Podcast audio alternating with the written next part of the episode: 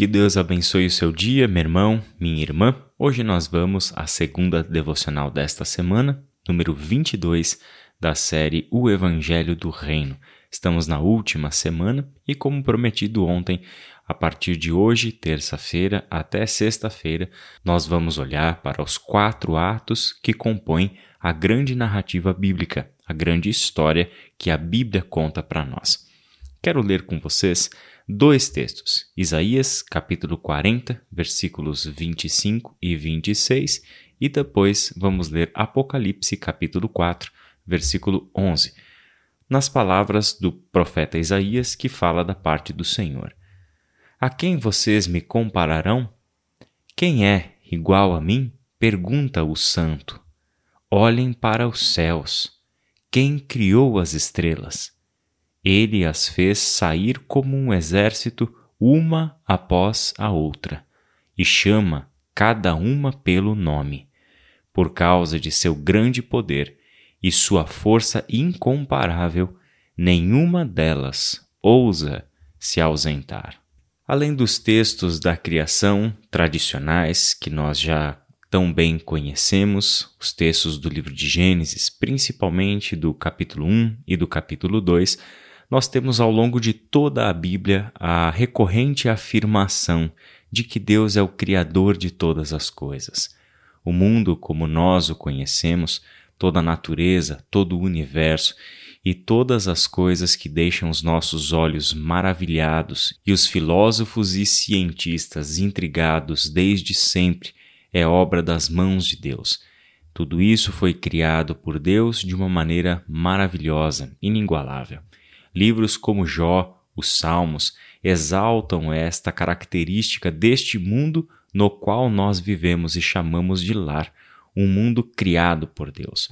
A criação, ou a teologia da criação, nos fala então que a realidade como nós a conhecemos é fruto de um propósito, de um desejo criador de Deus. E este desejo ele trouxe à realidade fazendo com que tudo viesse à existência por meio da Sua palavra poderosa. É a Sua palavra que dá origem a todas as coisas. É o seu grande poder, a sua grande sabedoria que faz com que cada elemento da criação forme um todo maravilhoso e ao mesmo tempo se complete. Temos uma criação feita por Deus harmônica, feita para um relacionamento perfeito com o seu Criador e com todas as suas partes. A criação reflete também o caráter de Deus, revela em parte quem Deus é, sua criatividade, seu poder, sua sabedoria. Todas essas coisas, dentro da narrativa bíblica, são observáveis a partir das coisas que o Criador fez.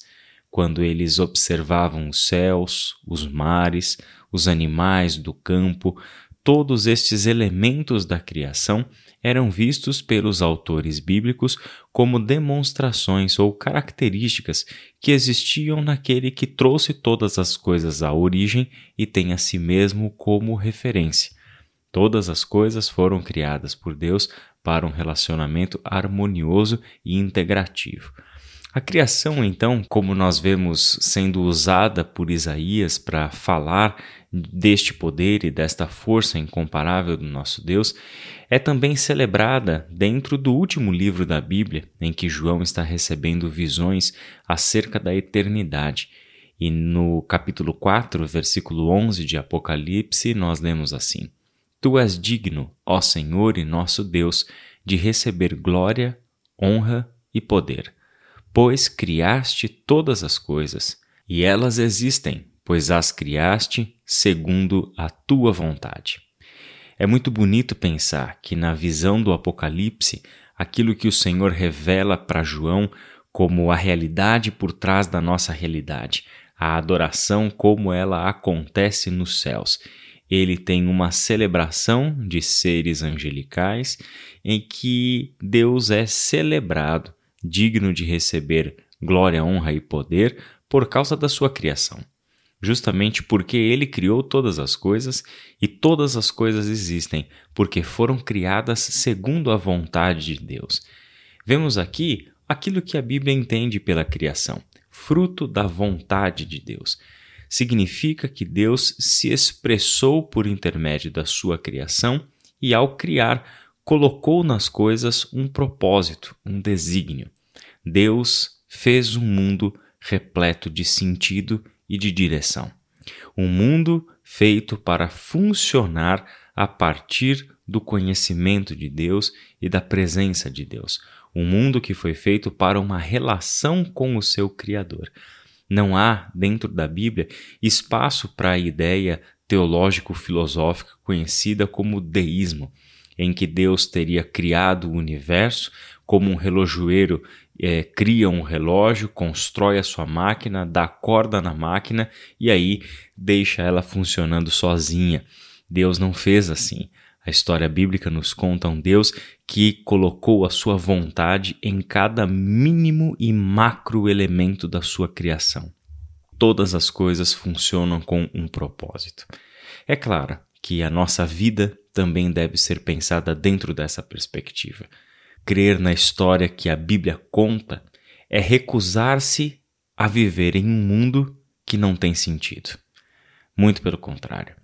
Crer na história que a Bíblia conta é entender que a criação tem um propósito, que este mundo tem um desígnio e que sim, muitas coisas estão fora do eixo, muitas coisas estão funcionando de uma maneira equivocada, diferente de como Deus queria que as coisas funcionassem. Isso é porque se introduziu um elemento na ordem da criação sobre o qual nós vamos conversar amanhã. Mas, quando nós olhamos para a realidade já renovada por Deus, tanto a, a, realidade que a gente vê em Gênesis 1 e 2, como também a realidade da obra de Deus concluída na história, nós vemos um universo funcionando em perfeita harmonia e segundo a vontade de Deus. A nossa vida precisa ser pensada dentro dessa narrativa. Se Deus é o Criador de todas as coisas e nós somos parte importante de destaque em sua criação, a vida humana cumpre um propósito. A vida humana tem sentido dado por Deus. É justamente Deus quem dá sentido e razão de ser para a humanidade. A dignidade do ser humano está relacionada ao fato bíblico de o ser humano ter sido criado à imagem e semelhança do seu Criador.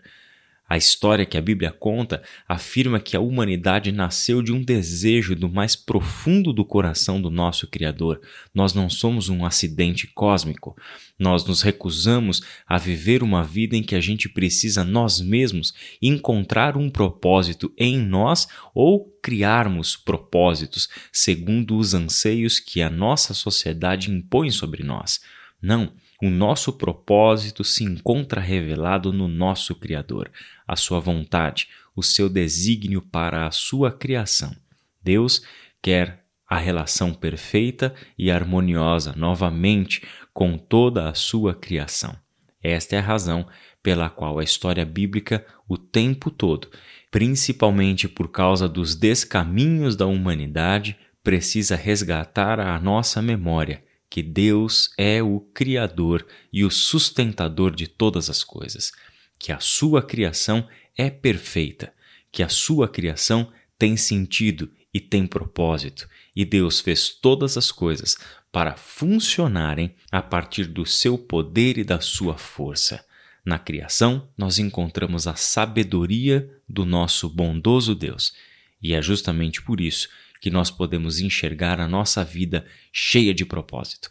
Não porque este mundo dá propósito a nós, não porque nós imaginamos e criamos cenários onde nos tornamos ou precisamos fazer com que a nossa vida ganhe algum propósito de alguma maneira. Não.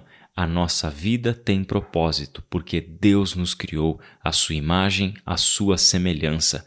Ele nos ama e o nosso coração foi criado pelo Deus eterno e anela pelo Deus eterno. É somente no nosso Senhor que nós verdadeiramente encontramos o descanso, o repouso e também o sentido e o propósito para a nossa existência nesse mundo. Que Deus abençoe o seu dia e até amanhã.